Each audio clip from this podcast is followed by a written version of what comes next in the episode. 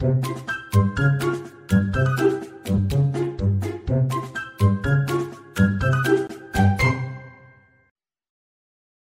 大家好，欢迎收听《给个说法》，我是德意法律事务所的林小编。上周因为身体不适，所以缺席了。那也非常感谢我们的 PD 来帮我代班。那今天呢，也希望我们 PD 也可以一起加入，也先让我们欢迎我们的 PD。嗨，大家好。好，那今天这一集呢，我们继续延续上一周严律师有提到的灵骨塔诈骗案。上周说我们下次再来提，没关系，今天就是我们的下次。那在我们开始之前呢，我们也是来快速的介绍一下我们的来宾严律师。Hello，大家好，我是伊恩严律师。是，那严律师在我们的节目已经是出现蛮多次了，从侵害配偶权到上一次的剥皮酒店。好，那今天我们终于进到灵骨塔诈骗。那关于灵骨塔诈骗，其实算是一个我觉得还蛮特别的，因为我对灵骨塔诈骗非常非常不了解，所以我也先问一下严律师，灵骨塔诈骗为什么会算是投资诈欺的类型的？是这样子啦，吼，其实啊，台湾的这个灵骨塔诈骗哦，这个手段都是诈骗集团哦，利用民众啊贪财的心理状态。嗯哼哦，为什么呢？因为以前哦，台湾的民俗情况都是用土葬。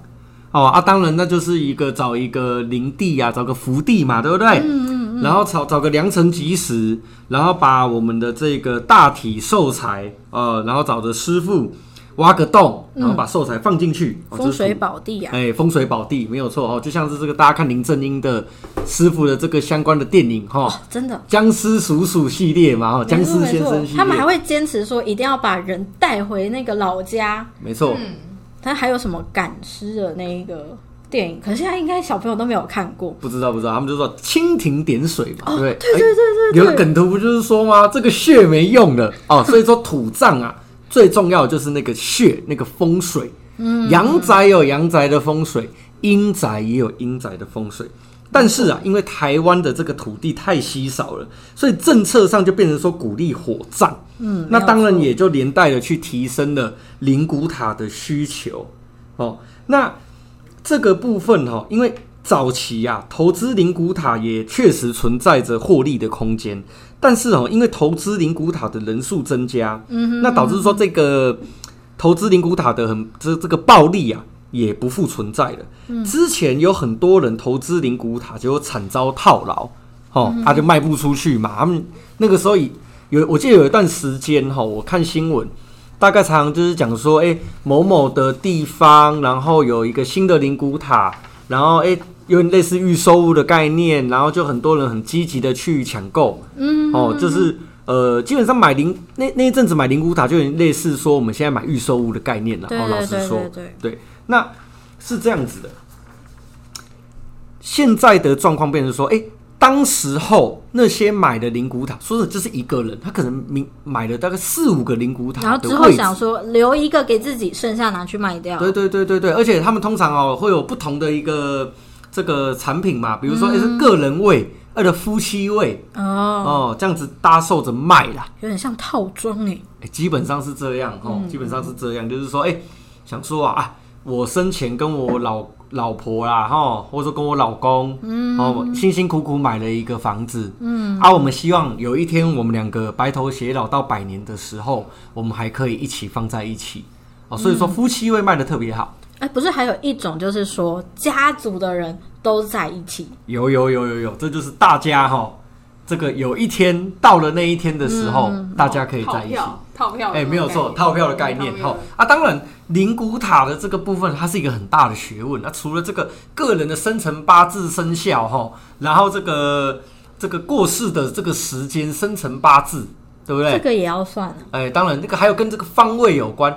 阳宅买卖要看方位，阴宅买卖也要看方位。OK，好。总而言之，言而总之，灵骨塔就是一个类似我们不动产的一个产品啦。哦，大概是这个样子。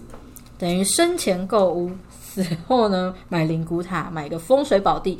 除了一部分是帮自己选地啦，另外一部分听说这个也会让自己的后代后辈有好一点的那个运气。当然，当然，当然，当然。那大概刚刚讲的这个背景是这样。那为什么这个灵骨塔会变成是一种诈骗的手法呢？实际上是什么？实际上诈骗集团会先锁定名下有很多灵骨塔塔位的被害人哦，这些肥羊。那因为这个被害人名下还有很多灵骨塔嘛，说真的啊，人过世之后就是一个瓮，啊瓮就是一个位置。没错啊，，你手头上有这么多灵骨塔，你的想法是什么？其实你的想法是拿来投资嘛，对不对？卖掉，那这个时候就会有诈骗集团想方设法的联系到这些被害人，跟他们说啊，有什么宗教团体啦、善事、善心人士啊，哦，想要大量收购这些塔位，嗯，来作为诱饵。他可能最常的做法是，会有某一个人想方设法联络你，跟他说哦。呃，我是一个中介，嗯啊，目前我们知道说啊，比如说呃，太太您名下有好几个灵骨塔塔位啊，那位置方位也都很好啊，太太您非常非常有眼光，嗯，那只是说我这边有一些当事人，他们可能呃方位可能跟您买的这些塔位是对得起来的，那他们正愁着找不到这个很好的塔位，不知道您能不能割爱哦？那这个部分的话是怎么样呢？就是诶。当做一个诱饵来吸引这些被害人，跟他们搭上线。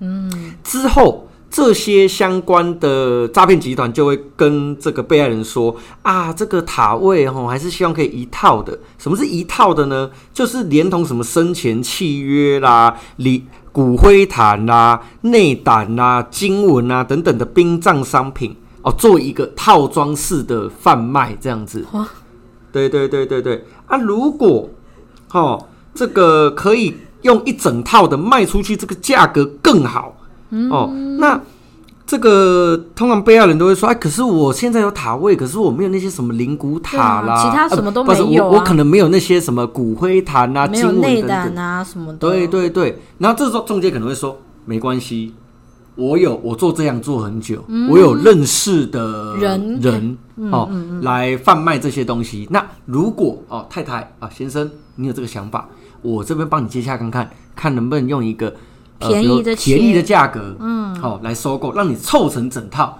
让你用一个很漂亮的价格卖出去。所以他们就把钱转给他嘞。哎、当然啦，当然啦，那个、那个、这个都利用人这个贪财的心态嘛。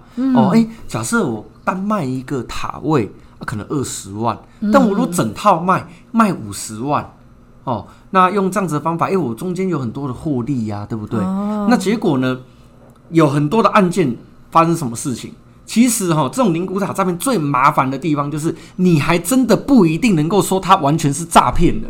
为什么？因为在很多个别的案例里面会发生，这这些所谓的中介，真的有拿出了骨灰坛，所以真的有这个商品，真的有这个商品，可是它可能是那种大陆做得很烂的那一种，就是你知道吗？它那个内胆可能是金属的，然后跟你跟你跟你狗屁说这个是什么什么三零一不锈钢啦、哦啊，这个外面这个材质是这个缅甸玉啊，其实根本就是人造的啊。结果这些便宜的骨灰坛有没有？你可能骨灰放进去还会发霉的那种烂骨灰坛。就像不实广告一样的。对对对，对对对，差不多意思。但是你要说完全是诈骗，这个真的可能在实物上会有些争议，因为他并真的生一个骨灰坛给你，的确有这个东西在，的确有这个东西在，哦，的确有这个东西在。